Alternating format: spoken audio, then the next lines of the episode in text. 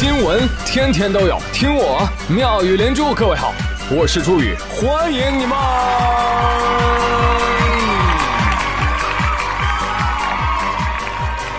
谢谢谢谢谢谢各位的收听啦！天道好轮回，苍天饶过谁？谁？又是一年剁手时，各位朋友，昨天你是否感到身体微恙，大脑不受控制，双手也有了自己的想法呢？哎哎，午夜梦回，辗转反侧，不行不行不行，我要买下来，我要买，我通通都要。这是一种病，知道吧？而且。他还伴有可怕的并发症，症状如下：不敢过斑马线，看啥都是双十一；不敢穿条纹衫，看啥都是双十一；不敢看维密大长腿，因为看啥都是双十一。好在呀，双十一已经过去了。根据路边社报道，一份针对上班族的调查报告显示，双十一过后，员工的早到程度与昨天花钱多少成正比。也就是今天上班越早的人，昨天花钱越多。那些早到的人，寄希望于通过拿全勤奖，或因为积极的工作态度得到老板的赏识，获得升职加薪的机会，以偿还昨天一天欠下的巨额债务。可是，屋漏偏逢连夜雨，双十一满减还在蔓延，网购也就罢了。领导干什么干什么？工资也满减是什么意思？完了完了完了完了！这下巨额债务真还不起了啊！朋友们，你想知道你们欠下了多少的债吗？天猫宣布，我们二零一八双十一的成交总额定格在了两千一百三十五点五亿元，去年多少？一千六百八十二亿元。我们今年又增长了百分之二十七。哇！更猛的是什么？双十一凌晨两分零五秒，交易额突破一百亿。一小时四十七分二十六秒破千亿，我的天哪！你一亿，我一亿，一不小心一千亿，我都还没热身呢。哎，幸亏还有那个什么一点钟付尾款的这个破规则给拦着啊，要不然我跟你说，这群败家玩意儿啊，两分钟就直接让交易额破千亿，你信不信吧？瞧瞧我的厉害！看到这个数据，我才猛然发现，我的天哪！原来我周围有钱人这么多呀？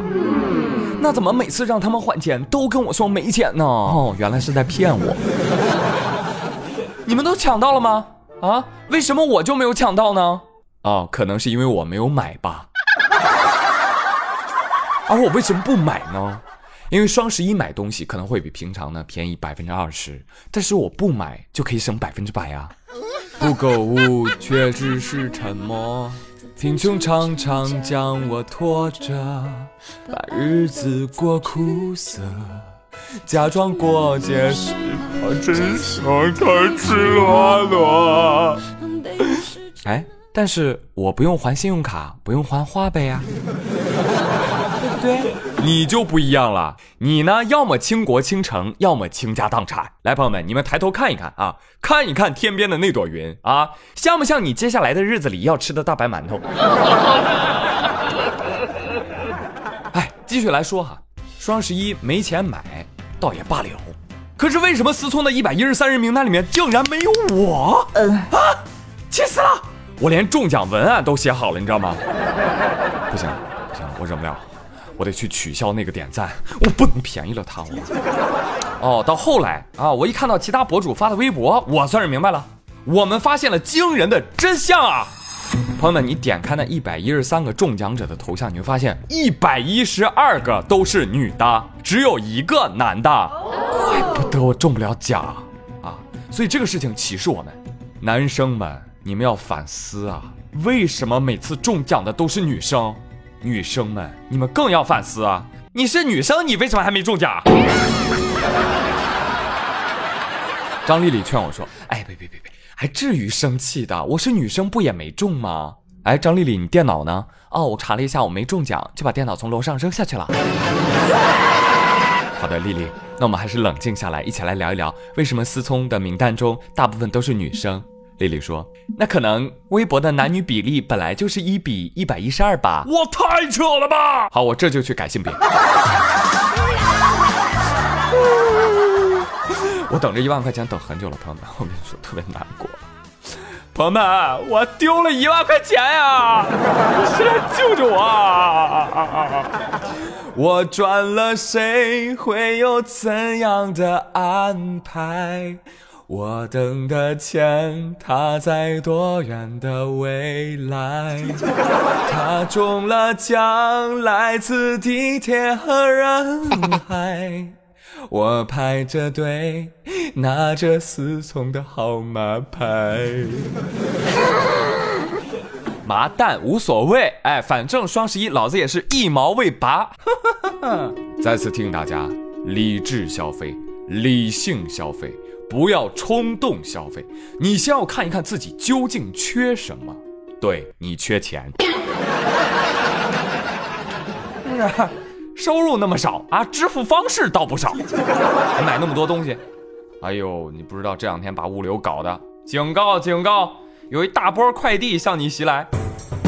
双十一，国家邮政局监测数据显示，当天啊，主要电商企业共产生快递物流订单十三点五二亿件，再创历史新高啊！所以也提醒大家啊，对繁忙中的快递小哥多一份理解啊！收包裹的时候记得跟人家说声谢谢啊！真的是快递员非常的忙，听说就是双十一那天晚上还没到零点呢，他们就已经开始整装待发了。据说呢，今年这个快递物流还挺快的啊，说最快的一份快递，说从下单到收货，哈。只花了十三秒，快递员自己买的吧？但我看到有确实有网友发这个微博说说我们公司客户啊，就是凌晨零点零二分下单，零点十五分就送货上门了，反正觉得特别牛逼啊！我不我不知道你们现在有没有收到快递啊？有收到快递的可以给我留留言啊，告诉我最快啊！我们来看一看，就是听妙语连珠的网友当中谁最快收到了快递，好不好？好，说回来啊，刚刚说了最快快递只花十三秒，我天！太惊人了！让我们来猜一猜，如此飞速的快递究竟是哪一家呢？首先，我们可以排除邮政。好了，不要猜了，哎，不知道。但是我们想跟小哥说啊，真是速度第二啊，安全第一，好不好？希望今年我们的快递不是你们的快递，不会上刀山下火海，掉阴沟打水漂，哈哈。但是我打赌，今年一定还会出现类似的新闻，你信不信吧？不信我们就打赌。好不好？我就拿王小胖下半辈子的幸福跟你们打赌。哎呦，不要了！啊，就命运这个东西真的说不清。你就比如说接下来这条新闻：女子剐蹭小车之后留纸条，车主竟打电话前来感谢。说前不久啊，河北保定的朱女士不慎剐蹭了一辆车，于是便留下纸条给车主。当然，朱女士未必想留这个纸条，但是她打电话报险了。保险公司跟她说：“你这得给车主留个纸条啊！你要告诉他蹭车了啊，走保险。但是我不是逃逸，你知道吧？哎，所以朱女士就按照保险公司的要求做了，而且同时报了警。但问题是，民警赶到地方发现，这被剐的车怎么回事啊？车都没上锁呀！一查车牌和车主信息，发现盗抢车。哎，随即联系上了车主。”车主说：“啊，太感谢了，我车都丢一个月了，谁发现的？朱女士啊，我给朱女士打电话，朱女士啊，太感谢你了。朱女士说：对不起，我剐了你的车，不不不，不用赔，不用赔，我要非常感谢你，一定是特别的缘分。我命令两位，如果单身，请就地结婚；什么已婚，请就地结拜。”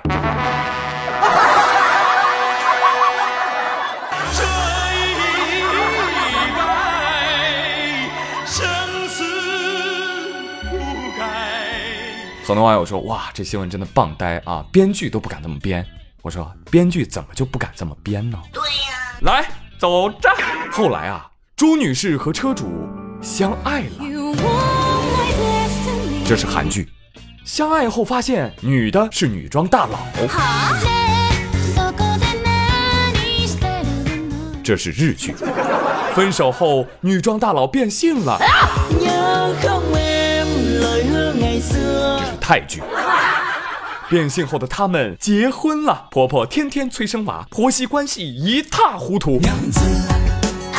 这是国产剧，哎，怎么变不了？是不是？艺术来源于生活，这么一看，就是我们现在电视剧的脑洞啊，还是不行啊。还有很大的进步空间啊。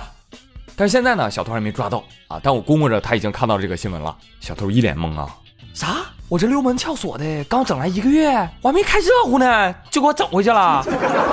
咋？你还想长期占有啊？谁让你乱停车？乱停车让人给剐了的，是不是？朋友们，我提醒大家哈，如果以后你们发现有人乱停车，甚至占了你的停车位，提醒他一下就好了。千万不要用钢丝球塞别人的排气筒，这样人家的车就会加不上油，还会积碳，莫名的熄火。去修理厂也很难找到原因。更不要用五零二去滴别人的雨刷器、喷水口，也不要用两块钱一卷的医用胶带把别人的车牌一一改成七，这样人家。就会被扣分了嘛！也不要用黑色油漆笔去涂人家倒车影像摄像头，更不要用臭豆腐乳的汤用针管注射到别人的车门里，这样人家的车就会奇臭无比啊，而且找不到原因呢。做人呐，还是心存善良的好，让我们为这样真善美的社会共同努力。我呸！好，嗯，继续来说一起盗窃案啊，这接下来这个案子跟双十一特别的大。朋友们，你平时有找代购吧？嗯，你想要什么衣服，你告诉他，他就给你偷，不对，他就给你代购。对，刚才一不注意把包袱抖出来了啊。最近江苏苏州公安就抓获了一对九零后的鸳鸯大盗，这两名盗贼啊玩起了私人定制，从东北一路南下，边旅游边偷。盗窃之前呢，在网上直播接单，就网友们想要什么衣服，来来来，都跟我说啊，我们就到服装店偷啊，然后通过邮寄来变现。变现之后拿去旅游，哇，活出真我，活出精彩。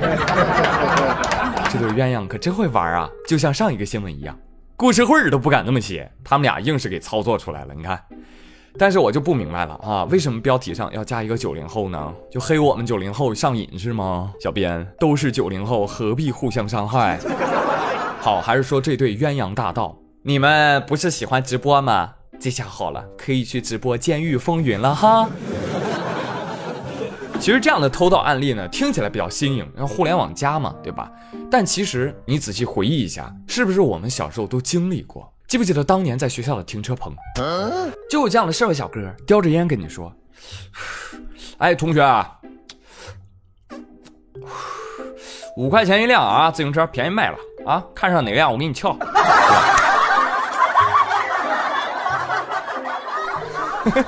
所以提醒你们在购物的时候搞清楚对方的身份，不要只想着便宜哦。好了，今天的妙语新闻就说这么多啊。回顾一下上期的互动话题，上一期问大家说，你们的爱豆是谁啊？你都为他做过些什么呢？问完我就后悔了，我后悔问这个话题啊，因为我发现啊，听我节目的小同学们啊，他们的爱豆啊是天南地北，五花八门。他们给我留言，我的状态就是这谁？这又谁啊？来吧，还是读一读吧。来看看白羊雨诺，他说我的爱豆是边疆大大宇哥，你应该不认识他。我为什么不认识？边疆可是配音圈的大咖。雨诺说，我喜欢他就是因为喜欢苏沐秋。当听到他的那句“一切只是从头再来罢了”，当场崩了，哭了。然后就，然后就一直关注他，把他的剧全追了一遍。而且我是个声控啊，声音不好听的我不接受。听宇哥的声音，哇，真的很棒哎。过奖。其实呢，配音圈还有很多优秀的人才啦，大家可以去关注一下，像什么姜广涛、宝木中阳、山新、许冬雨，哇，他们的声音我跟你讲啊，就是一听着迷，二听狂，三听就想抱上床，但是真的太有魅力了。当然，我还在继续努力啊。飘逸梦说，我的爱豆是说相声的，我为了见他。我就买票啊，买票啊，买票啊，买票啊！说相声的，来让我猜一猜啊，你钢丝小月粉丝哦，点开头像我才发现哦，你粉的是日思夜想的辫儿哥哥张云雷是不是？我也喜欢他，哎，我真奇了怪了，你说说相声的咋能长那么帅呢？不科学，这不巧了吗？这不是。再来看 i y b r w，这位网友说我的爱豆是罗云熙，我第一次追星啊，真的。我为了追她哦，我都买过香蜜剧里面那个夜神随身佩戴的人鱼泪。我现在才慢慢发现，哇，追星的女孩真的好累哦。文能抹口红、面膜、唇膏、涂护手霜，武能扛她推广的几箱奶回家。哎呀，我真想抱抱追星的少女们啊！你们追到这个年纪得到了这个年纪不应该的疲惫啊！阿姨是一把年纪才体会到啊！啊，原来就是这种感觉。好吧，我不知道罗云熙是谁。下一个不知道该怎么起名字的这位网友说：“我的爱豆那肯定是美如画的 Troy 爷喽，Troy Seven。十四岁的我第一次追星，买他的专辑，听他的每一首歌，关注他的每一条动态，所以希望宇哥下次结尾的时候可以放一首他的歌啊。”安排。幺三零四幺，他说我的偶像是蔡徐坤，真的秀了我的坤，一直为了梦想努力，一点点的变好，看着他从心动亚洲那个青涩的少年，一点点成长为现在舞台霸气的 C 位。小雪跟他一样都喜欢蔡徐坤啊，当然小雪说宇哥，你不要问我蔡徐坤是谁，不要让我觉得我们之间有代沟好吗？当然认识蔡徐坤，不就是那个谁嘛，对不对？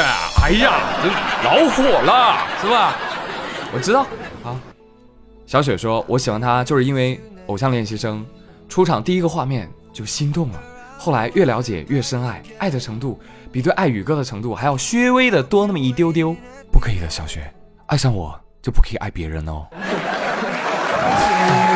全团的奇遇说：“我最喜欢的是雨生杰贤，杰贤明明可以靠脸吃饭，却要凭实力来证明自己。杰贤的生日是九四年的十二月七号，而我的生日除了月份跟他不一样之外，其他都相同哦。哇，真的好牵强哦！无论杰贤喜欢谁，是否结婚，只要他开心幸福就好。而我如果能够在有生之年跟他用日语交流一两句，也是非常幸福的事情。奇遇君 by day。”花月馒头他说：“我以前的男神是冯绍峰，我喜欢他的原因呢，是因为长得像我的初恋，而我的初恋不喜欢我，哼，了不起啊！然后我就移情到了冯绍峰的身上，哼，我就是一个理智粉，不转发不宣传，只会默默点赞。然后呢，冯绍峰结婚了，我就把我的初恋删了，对，任性脱粉了。”Embrace Deeply 他说：“我喜欢的爱豆是苍井空，看起来你很惊讶。”我为他贡献了几十亿。夏季的小企鹅说：“啊，爱豆毒液算不算？哈哈，外星人不算，小伙儿。而且他爱吃人头，他不配当爱豆。”喂，隔壁老杨说：“我的爱豆是吴亦凡。吴亦凡演唱会唱歌的时候，他被蚊子咬了一口，你知道吗？然后助理上来问：啊，有没有事情啊？吴亦凡皱着眉头，咬咬牙说道。”没事的，为了观众，我能够忍住。哇，我们底下的粉丝都感动的哭了耶！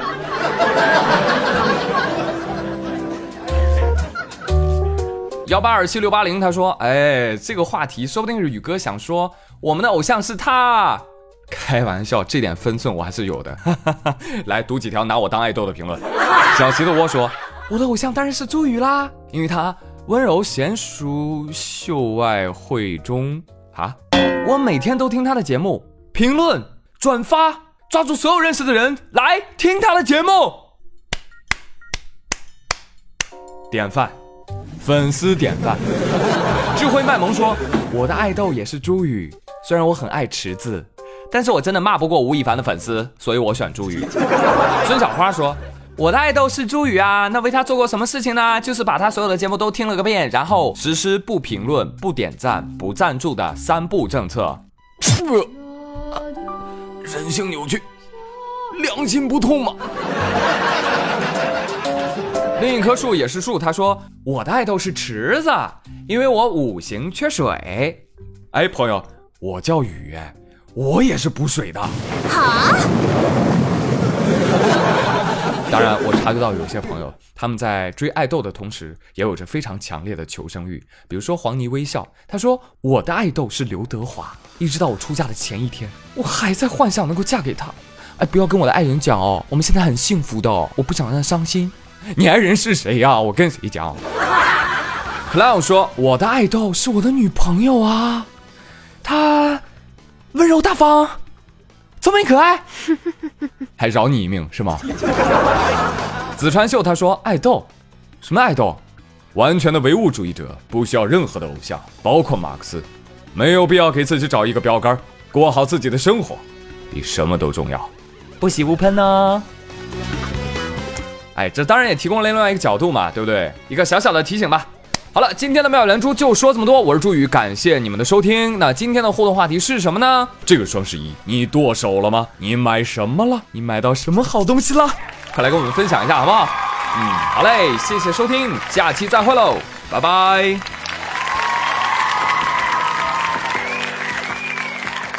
We are running so fast, we never